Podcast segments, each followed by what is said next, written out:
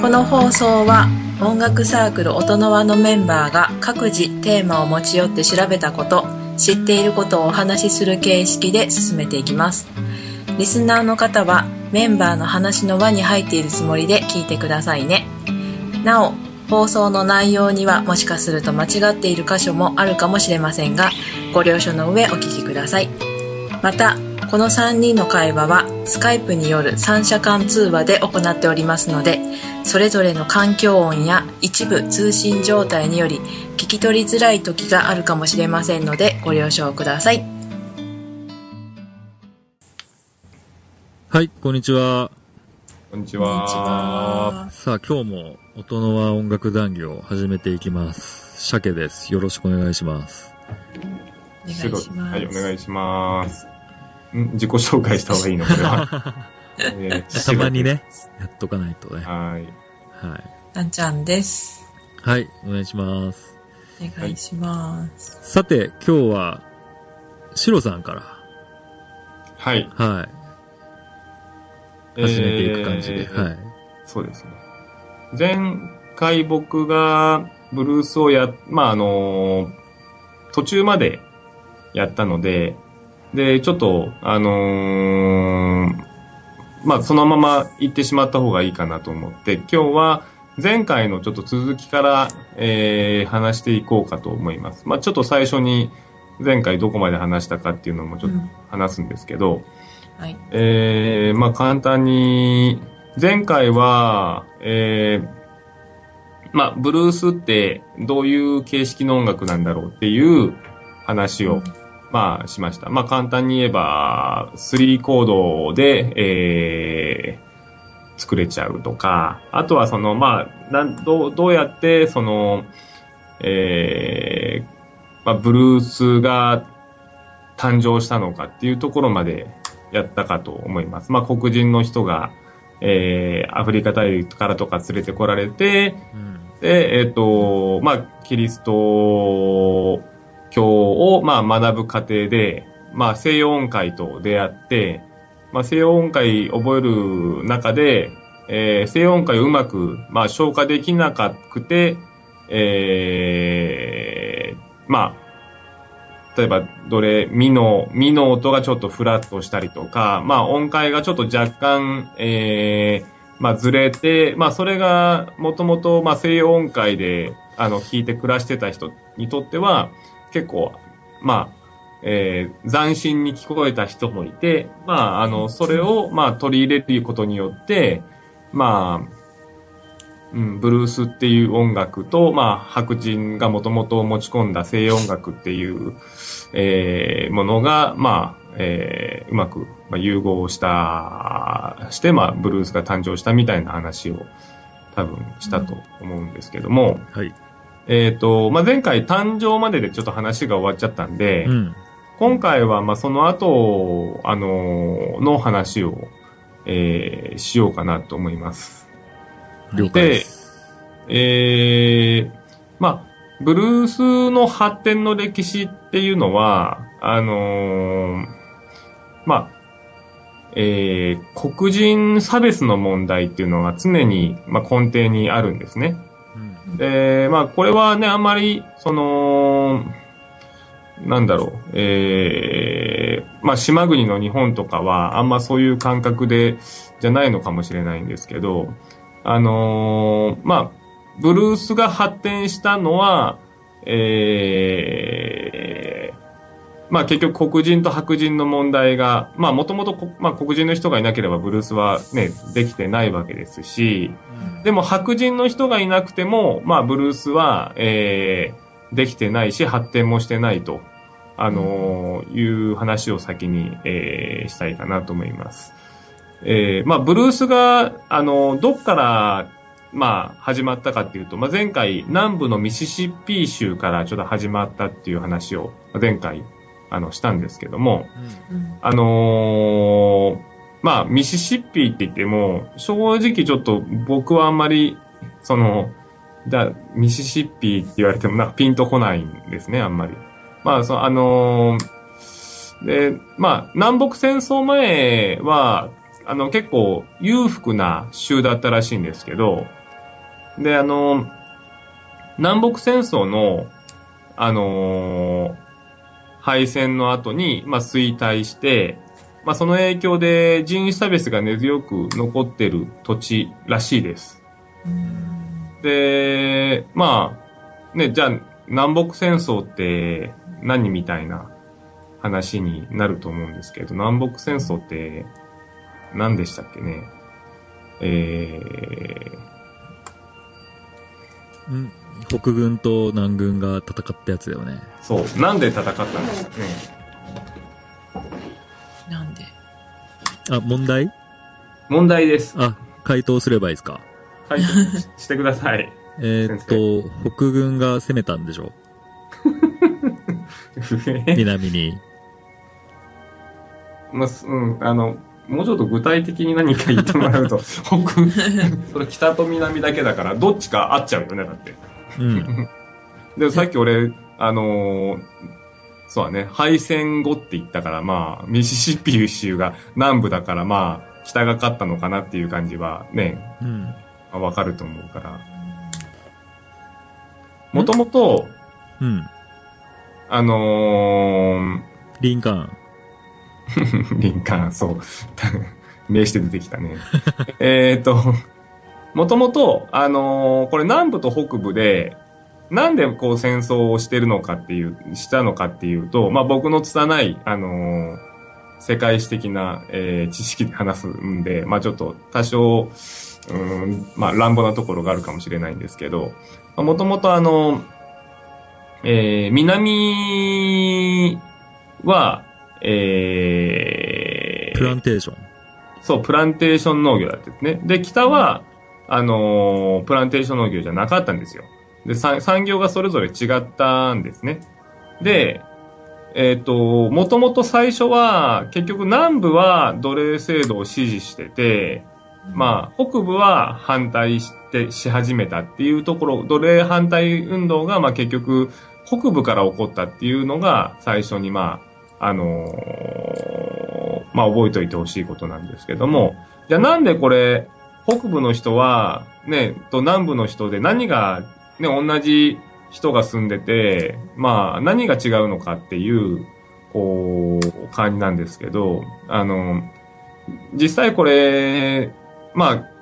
じゃあ北部の人がすごく奴隷の問題が人種的にまずいから、ちょっとね、やっぱ人道的な問題でやめさせた方がいいんじゃないかって思ってたかっていうと、実際そうでもなかったみたいで、あのーまあもともと白人の人の立場の違いだったらしいんですよ。で、もともと北部っていうのは、えー、黒人の人、奴隷の人がたくさんいると、職を奪われちゃう人が結構いたらしいんですね。だから、国、あの、北部の、まあ、えー貧困層の白人の人からすると、黒人の人がいるから、まあ職に就けないみたいな。だから、黒人奴隷の人がいなくなっちゃえば、まあ、あのいなくなってくれた方がいいんじゃないかみたいな感覚があったらしいんですね。で、えっ、と、南部は、まあ、えー先ほどね、あの言ってもらったみたいに、プランテーション農業が盛んなので、もう黒人奴隷の人たちの、あの力が絶対必要なんですよ。あの、ちょっとまあ過酷な作業なんで、で、まあ、えー、プランテーション、なんなの？ゴムゴムなのかな？天然ゴムと。ちょっと何、何、何かちょっと。で、天然ゴムって、す。ごく、綿花。綿花 と天然ゴムじゃだいぶ違うね。うん。あのーだいぶやっぱり過酷な労働あのーやっぱり、その、人道的に見てもちょっときつい感じの労働がやっぱり多かったみたいなので、やっぱ黒人の奴隷の人にしかさせられない系統のまあものが多かったのかなという感じがするんですけど、だから逆に言えば南部は、まあ、えー、奴隷制度がないと立ち行かないから、奴隷制度を支持して、北部は奴隷制度があると、まあ、その、まあ、食に困る人がたくさん出るので、まあ、反対みたいな形になってったみたいなんですけど、うん、で、あの、まあ、こういう、その、南部が人種差別が根強く残って、北部が、あの、結局、まあ、どっちかというと、えー、差別が少ない、あの、ことを、地域になったってことを覚えてもらうと、このブルースの流れが非常に綺麗に見えます。あの、で、まあ、南北戦争後、まあ、当然、その、奴隷制度っていうのは、あの、奴隷解放宣言が出たりとかして、その、亡くなった、まあ、うん、まあ、制度的にはなくなったんですけど、で、そうすると、まあ、当然、まあ、それでも差別はあるので、で、黒人の人はそうすると、差別がきついところにいるよりも、差別が少ない場所に行こうっていう考えるのは、まあ、当然の話なので、まあ、あのーまあ、ミシシッピーから、あの、ミシシッピー川っていうのがあるらしいんですけど、それに沿って北上をしたらしいんですよ。まあ、これはだから黒人の人たちの流れとして北上したのか、もしくはまあ、えー、黒人のそういう、まあミュージシャンとか、まあ、結局ブルースシンガーとかそういう人とかは結構いろんなとこ転々としてるんで、まあいろんなところを転々としている関係で、まあ北上しやすかったのかはちょっとわからないんですけど、で、北上していくと、まあ、シカゴとか、メンフィスとか、まあセントルイスとかがあるんですね。うん。そっちの方が、に北上していくんですよ。で、そうすると、まあ、もともとミシシッピで、こう、産声を上げた、まあ、ブルースっていうのが、まあ、それぞれの地域で、まあ、独自の進化を、まあ、あの、遂げたり、遂げることになります。はい。で、えっと、まあ、もともと、まあ、ミシシッピで、あのまあ、これはでも、あくまで傾向の話で、まあ、あの、そういう、すごくそういうブルースしか流行ってないってわけじゃないんですけど、まあ、例えばミシシッピで、まあ、有名なのは、ロバート・ジョンソンっていう人がいて、まあ、この人は、あの、なんだろうな、まあ、ブルースに魂を売ったみたい。ぐらいの言われてるような人で、まあ、あのーまあ、ギターで、あのーねスチール弦って言って、まあ、鉄弦のギターで、まあ、あの、デルタブルースっていう、まあ、一人で弾き語りして歌うような、あのー感じのスタイルを確立させました。なんか、感じとしては、なんだろうな、なんかすごい泥、泥臭い感じだから、なんかもう本当に労働家、労働家、まあ、労働家じゃないけど、まあなんかそういう匂いがするような歌かな、感じです。で、まあ、シカゴとか、あっちの方に行くと、ちょっとその都市部に、えーなるに従って、やっぱりちょっと洗練されてくるんです。都市部になるに従って、洗練されてくるんですよね。じゃあ、そう、えっと、そうすればいいの。そしてその後から言えばいいの、はえ、シカゴの話は出たの？もうすでに。シカゴとか、出てない？まだ。詳しくは出てない。はい。はいじゃあそっか失礼しました。えーっと、まあ、例えば、えーっと、シカゴとかだと、えー、まあ、ミシシッピから来たあの、マディ・ウォーターズっていう人がいて、うん。まあ、先ほどのミシシッピの方だと、まあ、デルタブルースって言って、まあ、えー、鉄弦のギターで、なんかちょっとかき鳴らすような感じで、なんだろうな、うん、本当に、うん、まあ、バーで弾き語りを一人で黙々してるような感じの、まあ、スタイルなんですけど、まあ、シカゴだと、えー、まあ、エレキギターなどでバンドスタイルでブルース演奏するようになるんで、まあ、もうちょっとなんか、勢いがあるというか、うん、まあ、そんな感じの演奏になります。そのデルタブルースっていうのは、そはいのブルースの中でのジャンルの一つのそう、ジャンル名前。の、ジャンルの一つです。うはい。他にもあるってこと？ですか？他になんとかブルースああ、あります、あります。えーで、えっ、と、で、あと、まあ、テキサス。うんこっちだと、えー、まあ、戦前とかだと、まあ、弾き語りスタイルの、ライトニン・ホプキンスっていう人がいるんですよ。そういう人とか、さっきあのーえーサンちゃんが言ってもらった、えー、まあ他のブルースの名前があるんですかって言いましたけど、うん。まあモダンブルースっていう、まあ、うん。そうだね、その当時のモダンだったもの。の T ボーン・ウォーカーっていう人が、えーうん。いたりとか、あとはこれは結構日本人の中でもまあまあ有名なスティービー・レイボーンっていう白人のミュージシャンがいます。まあこの人は全然、あのーそうだね、うーん、まあだからまあブルース、ロックの人もかなりちょっとなんか好きになれそうな感じの、まあブルースミュージシャンというか、はい。だから、あのーそうだね。なんかまあブルースっていうよりも、なんかまあ、ロック、まあやってるのはブルースだけど、まあ演奏自体は、なんかロックっぽい感じの弾き方をする人ですかね。はい。で、あと、えーメンフィスの方だと、まあ、BB キング。うん。うんまあ、BB、はい、BB キング有名です。BB キングは自分で歌ったりとか、あの、まあ、有名なのはエリック・クラプトンと二人で、なんかやったやつとか、あと、アルバート・キングっていう人などが、まあ、こっちは、えー、まあ、R&B の色がちょっと強いかなという、えー、感じです。ただまあ、多分、今の聞いても、うん、まあ、正直音楽聴いてないと、ちっともわからないと思うんですけど、まあうん、デル、デルタブルースだけちょっとなんか軽くこんな感じでやってみようか。できか。うんデルタブルース。泥臭いって言ってたやつです泥臭い。でもこれ多分デルタブルース本当にちゃんとやってる人からすると、それちゃうよって言われる。だからまあ、こんな感じのなんかすごい荒い感じで弾くのね。だからまあ、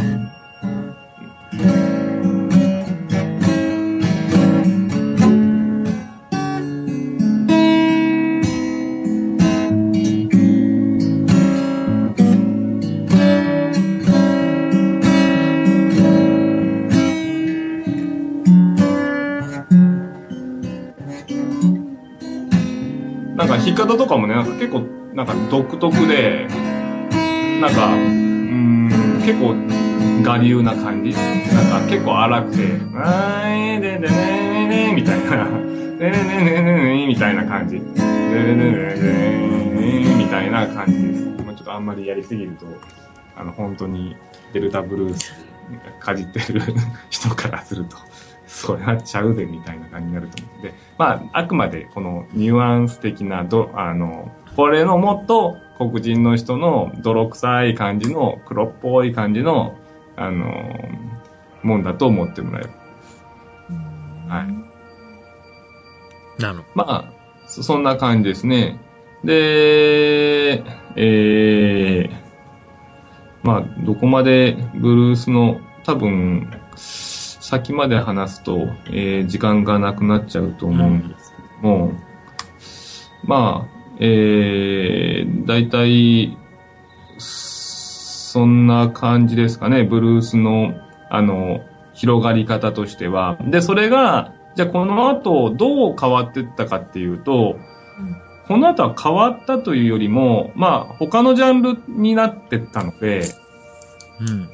うんだから結局、ブルースだけど、まあ、例えばじゃあリズムブルースとか、で、リズムブルースがじゃあブルースなのかブルースじゃないのかっていうと、まあ、ブルースだけど、まあ、ちょっと、うん、まあ、ブルースだけでもない。そういうさっき言った、まあ、デルタブルースとかのブルースとはもう全然違うもんね。今 R&B っていうと、日本で R&B っていうと、ちっともそういうブルースじゃないからね。あれですか？日曜日の12時からやってる、うん、お任せの人とか。そう。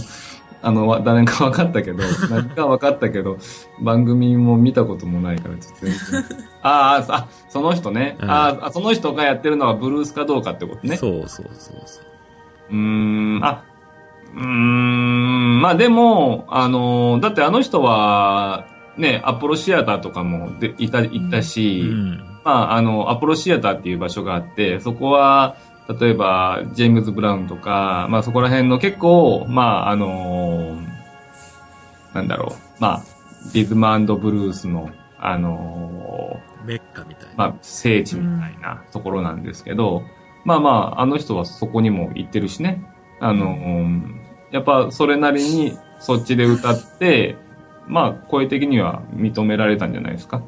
その、まあ僕は技術的なところはちょっとわからないですけど、うんうん、ただまあ、例えば日本のブルースってでも二通りあって、その、まあ R&B のブルースと、なんか全然関係ないブルースってあるもんね。横浜黄昏ブルースとか。あああれはもう全然関係ないので、あ、なるほど、ね。あの、まあ、あっちはね、戦後流行った、こう、歌は、あわやのりことか、うん、ね、あのーここういう話するとこ、こいつ何歳なんだろうっていう話に なるかもしれないですけど、あのーそういう人のブルースとかは、どっちかというと、そのブルーな気持ちを歌うっていううん。ところのブルースであって、ーその、まあ、全然その、まあ、うん、形式は全然ブルースの形でも何でもなくて、単純にまあ、色とかだけ、まあそういう、うん、色がまあ、ブルースな感じなのかな、どっちかっていうとね。うん、あれはなんかちょっと独自な、うん、なんであれブルースなんだろうね？うん、うん。っていうか、まあでも、あの頃はね、例えば東京ブギウギにしたって、なんかもう、ブギウギとか、なん、なんとかのサンバ、テントウムシのサンバとか、テントウムシのサンバも別にサンバじゃないもんね、あれね。まあ確かにね。うん、だからまあ、あのーとりあえず、まあ、なんかそういうジャンル名が後ろについたものとか結構多かったから、うん。だからまあ、そういった流れなのかもしれないね。まあ、その最初に名前を付けた人にちょっと、俺が聞きたいぐらいだけどね。はい。だから、まあ、そうですね。で R&B とか、そういうちょっともう、あの、別のものにちょっと姿をいろいろ変えて、まあ、それがロックだったりとか、はい、姿を変えて、まあ、今に至るっていう。で、ただ、まあ、基本的には多分僕らが聴いてる音楽は、ブルースがなければ、多分これ聴いてる人が聴いてる音楽のほぼ9割ぐらいはもう全部ないかなっていう。ブルースがなくても存在しうる音楽って、えー、まあクラシックと、クラシックと、まあ日本の童謡っぽいやつと、うーん、童謡もう、それぐらい、まあ、演歌どうかなって感じ。演歌は大丈夫かな。まあこの3つぐらいかな。へーもう残りはもう全然、あの、ブルースの影響がなければうんないという。まあ、ね、あの、例えばなんか、知ってるジャンル？だって結局もう、ロックなかったらもうほとんどないもんね。うん。うん。なまあ、あとは普通のポップス。ポップスって言ってもなんかどっかしらやっぱりロックの影響を受けちゃってるから、うん。まあ、今の流行ってる音楽のほとんどは多分消えてないんじゃないですかね。もう全然違う形になってたんじゃないかなという感じがします。なるほど。はい。そんな感じですかね。うん。なんか、他にさんちゃん質問ありますか？ブルースに関して。ブルースに関して日本に初めて入ってきたのはどうやって伝わってきたとかってあるんですか？ブルースは、えーっと、日本に入ってきたのは、戦後？いや、うん、そうだね。戦後、そうだね、戦後だけどね、たえー、戦後に何？ジャズ？ん？ジャズとかが、ちゃうな。もうその前からあったのね、ジャズ。その前から。でも、もともと、その、なんだろう、ジャズはああいう空軍とか、ああいう空軍じゃねえや、横浜のね、基地とか、スカーとかね。うんそうそう、ああいうところから入ってきたっていうのが実際で、うん。うーん。あ、だから、どっちかっていうと、日本だと、まあ、ブルースが流行った方が後なんじゃないのかな。ジャズより？ジャズ、うん、ちょっとね、そこは、ちょっと待ってね。ちょっと調べてみようか。日本に、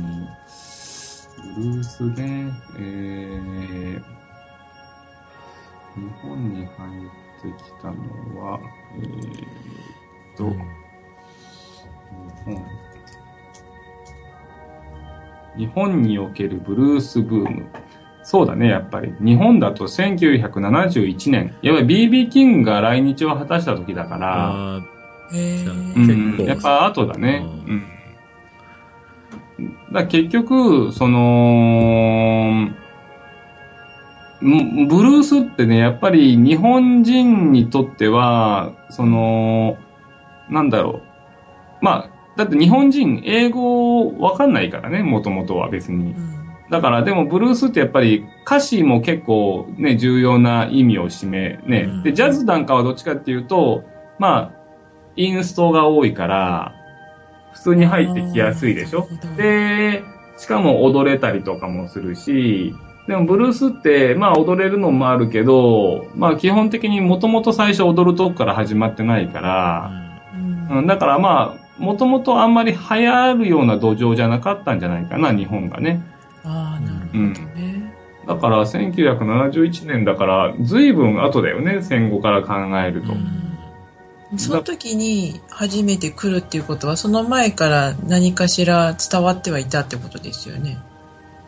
こんな人がいるんだよっていうのああ、が、そうそうそうそう。ないとで、来ないもんね。うん、例えばだ、からまあ、でもどっちにせよ、やっぱり、1900ま70年、あのー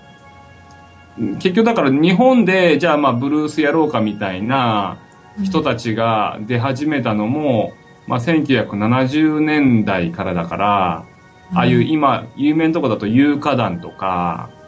うん。ああ。あそこが1970年とかね、それぐらいだから、だから、うん。そういう意味では、まあ、その前は、うん、そそんなにね、なんか、こう、この人がっていう、うんうん。まあ、人も出てなければ、うん。もともと、なんだろう、うーん、まあ、ブルースってインテリジェンスな曲ではないから、やっぱり、その、入ってきづらかったんじゃないかな、土着のもの、土着のものじゃないんだけど、まあ、そういう、例えばジャズとかそういったものは、やっぱりね、あの、軍隊で使われたりとか、その後、やっぱり、えっ、と、プロパガンダでね、ジャズが、例えば、えー、第二次世界大戦で、えー、ドイツが最初、ジャズを敵国の音楽だから禁止してたのを、途中からプロパガンダで利用するために OK にしたけど、歌詞はなんか、こう、反戦、あの、何？他の国の、敵対する国の悪口ばっかり言う、あの、ジャズを流したりとか、うん。そういう風になった。まあ、そういう風に利用価値があったんだと思うんだけど、ブルースは多分そういうのもなかったし、流行る、まあ、日本に入ってくる、まあ、形式が、まあ、なかったんじゃないかな。あんまり、その、派手なスタイルでもないしね。あんま日本人に好まれると言っても、結局、みんな形式が、コードが一緒でしょ？うんドが一緒で、で、まあ、歌詞もね、英語わかんなければわかんないから、そうなると、ちょっと独特すぎて、日本受けは、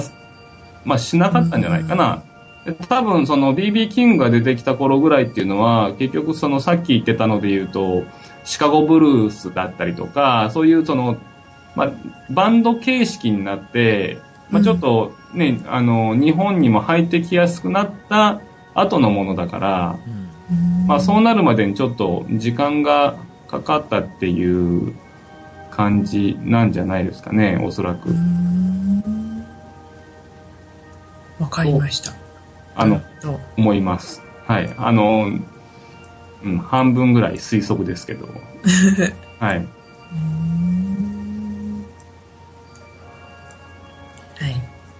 だそうです。はい。はい。はい。まあ、縁も竹縄ですか。まあ、ブルースはやっぱね、黒人音楽としては、ね、こう、魂の言葉？言葉歌詞だよね。ほとんど。元をたどれば。うん。うん。まあ、一言でね、こう、理解できるっていう部分ではないですが、まあ、いろいろね、いろんな音楽を聴いて。まあね、まあブルースは、ね。まあ、ちょっとね、本当にブルースのことを分かってる、まあ、人が語る以外はね、なかなかちょっと語りにくい部分があるけどね。う。うんん。まあ、でもね、一つのジャンルとして、まあ、確立されてるので、まあ、うまいことこう、取り入れて、ね、音楽として、